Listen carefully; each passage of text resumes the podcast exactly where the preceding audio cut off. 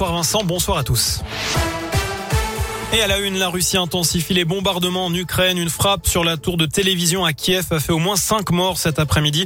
La diffusion des programmes est interrompue. L'offensive militaire russe se poursuit, poussant les Européens à durcir les sanctions contre Moscou. Ce midi, le président ukrainien s'est adressé au Parlement européen. Prouvez que vous êtes avec nous et que vous n'allez pas nous laisser tomber. Voilà ce qu'a déclaré Volodymyr Zelensky, qui réclame une intégration sans délai de son pays à l'UE. Sans vous, l'Ukraine sera seule. Fin de citation. Alors que l'ONU estime que 12 millions de personnes auront besoin d'aide, l'Union européenne promet une enveloppe de 500 millions d'euros. Et puis chez nous, les initiatives se multiplient.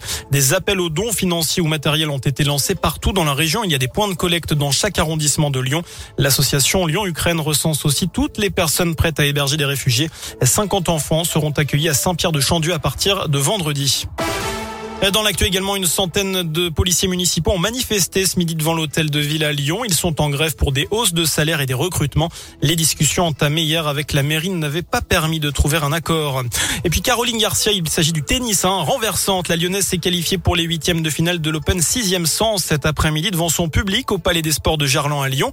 Menée 1-7 à 0 face à l'Italienne Camilla Giorgi, 29e joueuse mondiale. La Lyonnaise, 70e, a remporté 9 jeux d'affilée pour finalement s'imposer en trois manches. 5, 7, 6, 4, 6, 0. Une matière, ou plutôt une entrée en matière difficile, mais elle a su rester calme. Elle a bien servi au début, elle ratait pas grand chose.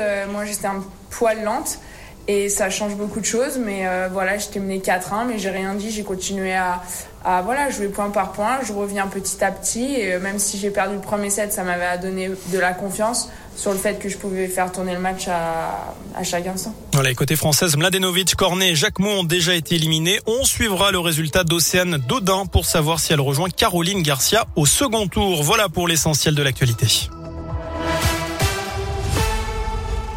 Merci.